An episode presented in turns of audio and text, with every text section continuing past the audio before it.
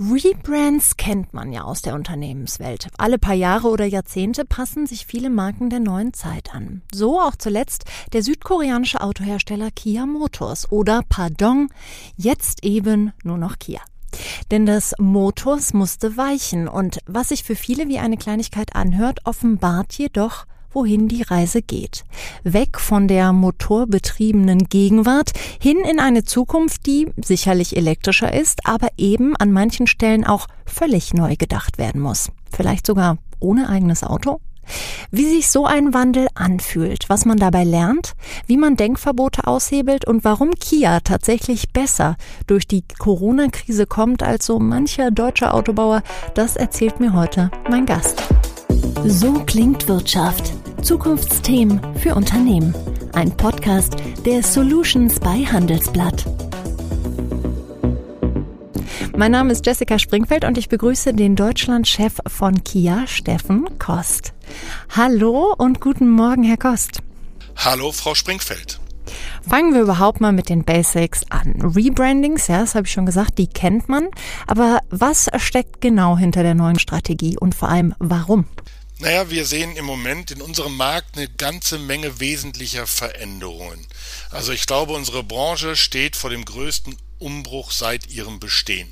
Da gibt's eine ganze Menge Trends zu alternativen Antrieben. Es gibt aber auch eine Entwicklung weg vom Besitz eines Fahrzeuges hin zum Erwerb von Mobilität ist ein anderer großer Trend. Und darüber hinaus gibt es noch weitere Entwicklungen, die man heute vielleicht im Markt noch gar nicht so transparent sieht, die aber morgen sicherlich Einzug halten werden. Ich denke da beispielsweise an autonomes Fahren. Wir sind davon überzeugt, dass nur die Hersteller, die sich auf diese Veränderungen gut vorbereiten, in der Zukunft erfolgreich am Markt bestehen werden. Jetzt sind diese Trends ja so ein bisschen universal. Ähm, die sieht man, das haben Sie selber auch schon gesagt, über die ganze Branche hinweg. An welcher Stelle setzt Kia vielleicht auch im Vergleich zu anderen Autobauern nochmal ganz äh, spezielle Punkte, ganz speziellen Fokus? Wir haben sichergestellt schon vor Jahren, dass wir mit allen alternativen Antrieben äh, in der Lage sind, an den Markt zu gehen. Das heißt, wir haben eine führende Rolle heute bei alternativen Antrieben. Das sieht man einerseits daran, dass wir bereits seit 2014 auch in Deutschland Elektrofahrzeuge und Plug-in-Hybride vertreiben. Äh, man sieht es aber auch daran, dass wir einen deutlich größeren Anteil haben. Beispielsweise äh, war im Jahr 2020 unser Anteil mit Steckerfahrzeugen an allen Fahrzeugen bei 20 Prozent und der Markt lediglich bei 13. Also wir sind da gut vorbereitet. Wir haben keine Technologie ausgeschlossen im Konzern. Also was auch immer kommt, wir können darauf reagieren. Das ist eines, wo wir uns sicherlich unterscheiden von vielen anderen Herstellern. Jetzt ist es, Sie haben den Konzern gerade erwähnt, ähm, südkoreanisch ist äh, Kia sozusagen ursprünglich. Hilft das auch, dass man äh, vielleicht in Asien auch schon sehr viel früher und ähm, offener gegenüber diesen neuen Antrieben war? Ja, natürlich. Im Heimatmarkt sieht man einen deutlich größeren Trend und früheren Trend zu alternativen Antrieben. Man äh, sieht auch im chinesischen Markt äh, gibt es viele Veränderungen, die deutlich schneller sind als im europäischen beispielsweise. Und das gleiche gilt auch für den japanischen Markt, wo Wasserstoff heute schon beispielsweise eine große Rolle spielt. Wir gehen davon aus, dass das auch in Europa der Fall sein wird. Auf jeden Fall aber sind wir darauf vorbereitet. Jetzt haben Sie gerade selber schon gesagt, 20 Prozent ähm, laufen inzwischen mit Stecker. Das kann dann so wie, sowohl Plug-in-Hybrid sein als auch komplett ähm, elektrisch. Was sehen Sie da für Neuerungen? Was hat Sie vielleicht im deutschen Markt überrascht? Ist der deutsche Autofahrer überhaupt schon bereit für komplett elektrisch? Ich glaube ja und nein. Auf der einen Seite sehen wir einen massiven Anstieg ähm, der Elektrofahrzeuge und Plug-in-Hybride seit Einführung der staatlichen Umweltprämie. Auf der anderen Seite gibt es auch noch bei großen Teilen der Bevölkerung äh, Ängste zum Thema Elektromobilität. Das sind im Wesentlichen sicherlich Reichweitenängste, denn auch heute kann man ja ein Fahrzeug, ein elektrisches Fahrzeug noch nicht genauso benutzen, wie man das als Verbraucher vom Verbrenner her kennt. Und ich glaube, da ist es die Aufgabe sowohl der Industrie auf der einen Seite als auch der Bundesregierung auf der anderen, ähm, die Voraussetzungen zu schaffen. Ich rede da über Lade, äh, Ladestrategien, Ladeinfrastruktur, die zu schaffen ist. Und dann bin ich sicher, wird Deutschland innerhalb relativ kurzer Zeit einen erheblichen Anteil an Elektrofahrzeugen haben. Sie sprechen The German Angst an, The German Reichweitenangst in, äh, in dem Fall. Ähm, jetzt kann man natürlich Art 1 mal darüber diskutieren, ob die gerechtfertigt ist oder nicht. Die meisten Leute pendeln ja nicht täglich 300 äh, Kilometer. Ist da aber nicht vielleicht auch ähm, ein anderes äh, Problem versteckt, nämlich eben, dass das das Laden teilweise noch einfach so lange dauert und die Leute sagen, ah, okay, dann kann ich eben nicht mal kurz an die Tankstelle ranfahren, sondern muss mich im Zweifelsfall eine Stunde neben eine Ladesäule stellen. Ist das nicht nicht vielleicht sozusagen ein Painpoint und wie geht Kia damit um? Ja, ich denke, das ist äh, ganz genau der entscheidende Punkt, den Sie da ansprechen, denn es gibt ja zwei Möglichkeiten, wie ich diese Reichweitenangst bekämpfen kann. Ich kann simpel die Anzahl der Batterien im Fahrzeug verdoppeln, verdreifachen, vervierfachen mit all den negativen Aspekten, die damit einhergehen, also Gewichtszunahme, ähm, die Ressourcen, die ich bei der Herstellung der Batterien brauche, die natürlich knapp sind.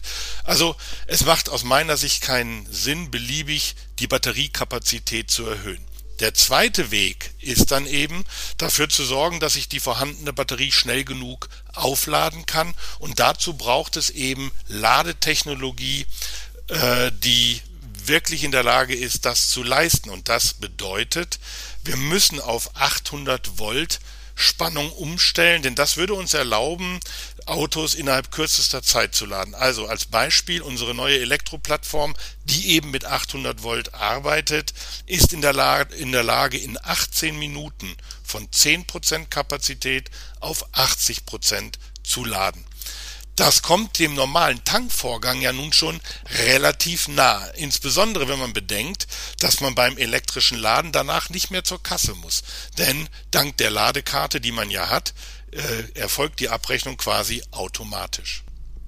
Wenn Sie sagen, äh, man müsste und man sollte und wir haben da ein Konzept, von wie vielen dieser Ladesäulen sprechen wir? Weil 800 Volt, das ist ja kein Haushaltsanschluss. Nein, nicht wirklich. Wobei wir da zwei Dinge unterscheiden müssen. Zum einen ist es äh, die Ladetechnologie im Fahrzeug, die bereit sein muss, die also in der Lage sein muss, mit, mit 800 Volt überhaupt zu laden. Und da gibt es im Moment noch sehr wenige Hersteller, ähm, die in der Lage sind, das anzubieten. Ich denke, außer uns sind das im Moment zwei deutsche Hersteller. Ähm, und das andere sind halt die Ladestationen. Und auch die müssen erstmal gebaut werden. Wir sind da dran. Es gibt ein Konsortium namens Ionity, wo mehrere deutsche Hersteller, aber auch wir äh, gemeinsam daran arbeiten, diese Ladepunkte zu entwickeln. Wir möchten 600 dieser Schnellladestationen in Europa installieren. 330 gibt es davon schon, der Rest muss noch gebaut werden. Und wir tun das entlang der europäischen Autobahnen und sind davon überzeugt, dass wir damit Elektromobilität tatsächlich langstreckentauglich machen. Eine Sache, die die Politik dieses Jahr gemacht hat, die sicherlich ähm, allen Herstellern in Deutschland in die Karten gespielt hat, war die Elektroprämie. Ähm, generell sagen sie aber mit oder ohne Elektroprämie, Kia ist besser durch die Krise gekommen als so mancher deutscher äh, Hersteller. Woran lag das? Also generell, wir haben keine Kurzarbeit gehabt, aber wir sind, wir haben von den Umsatzrückgängen, die wir zu verzeichnen hatten, waren wir bei acht Prozent im Vergleich zum Markt, der bei minus 20 Prozent war, sind wir also deutlich besser durchgekommen, was im Wesentlichen einerseits an den Produkten lag, eben und auch an dem partnerschaftlichen Verhalten gemeinsam mit unserem Händlernetz diese Krise zu meistern. Aber ich glaube, was uns auch ganz besonders auszeichnen, und das ist auch ein bisschen typisch koreanisch, niemals aufgeben. Und wir haben in dieser Krise einerseits flexibel auf unsere Partner reagiert, wir haben Händlerziele angepasst, wir haben äh, zinsfreie Zeiten für den, für den Bestand im Handel verlängert, um unsere Partner in die Lage zu versetzen, hier gut zu bestehen. Aber gleichzeitig haben wir nicht gesagt, egal was du machst, lieber Partner, es ist Krise, wir warten jetzt einfach ab, sondern wir haben gesagt, lasst uns gemeinsam um jedes einzelne Fahrzeug kämpfen, das wir in dieser Krise verkaufen können. Wir wissen nicht, wie lange das Ganze geht. Es macht keinen Sinn, sich jetzt zurückzulehnen und zu sagen, wir warten einfach ab. Haben wir auch nicht getan. Und ich glaube, dass das am Ende genau die richtige Strategie war. Jetzt hören wir schon ein bisschen ähm, raus. Da wurden viele Dinge ausprobiert, die in den Jahren davor so nicht praktiziert wurden, weil sie vielleicht teilweise einfach noch nicht nötig waren. Jetzt äh, sprechen ja viele Coaches immer gerne von Krise als Chance. Wie würden Sie rückblickend die großen Learnings der letzten Monate beschreiben? Ich glaube, dass man, wenn man sich schnell genug auf eine neue Situation einstellt, dann äh, kann man sehr, sehr viel erreichen. Viel mehr, als man vielleicht zu Beginn dieser, dieser Krise glaubt. Und das sind einfache Dinge, die heute fast schon selbstverständlich sind für alle.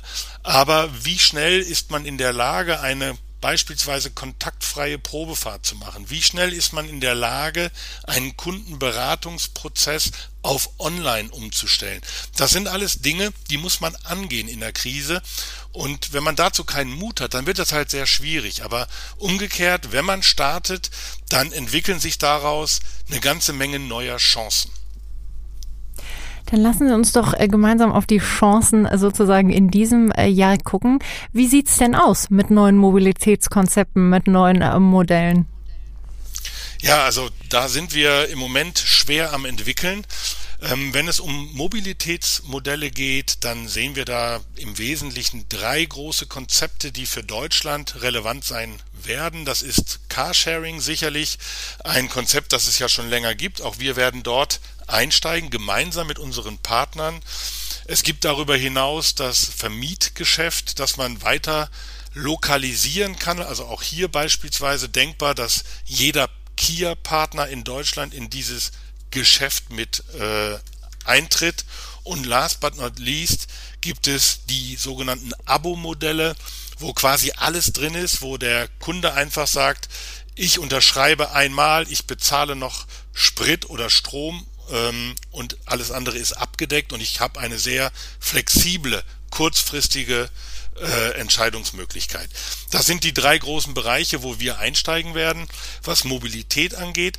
Und im Wesentlichen werden wir das tun mit alternativen Antrieben, zum Beispiel unseren Sorento Plug-in Hybrid, den wir jetzt gerade eingeführt haben. Das ist sicherlich ein Fahrzeug, das insbesondere für Dienstwagenfahrer sicher sehr, sehr reizvoll ist, dank der Versteuerungsthematik auch seitens der Bundesregierung. Ähm, aber wir haben eben auch äh, unsere neue Elektro-Plattform und das ist tatsächlich eine der Plattformen der Zukunft, denn sie ist, wir hatten es eingangs schon gesagt, in der Lage mit 800 Volt zu laden und damit Reichweiten jenseits der 500 Kilometer darzustellen und Ladegeschwindigkeiten, die so heute noch nicht üblich sind, 18 Minuten von 10 auf 80 Prozent Kapazität. Und wie viele Modelle haben Sie inzwischen im Sortiment, die sozusagen diesen 800 Volt standhalten?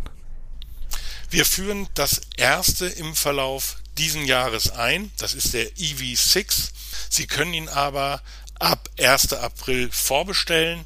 Wir gehen davon aus, dass wir nicht in der Lage sein werden, die volle Nachfrage zu bedienen, zumindest nicht im Jahr 2021, im Jahr darauf folgend, also im Jahr 2022 sicherlich schon.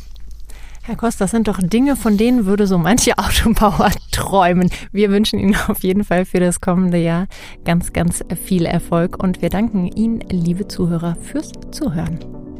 Vielen Dank. So klingt Wirtschaft, der Business Talk der Solutions bei Handelsblatt. Jede Woche überall, wo es Podcasts gibt. Abonnieren Sie.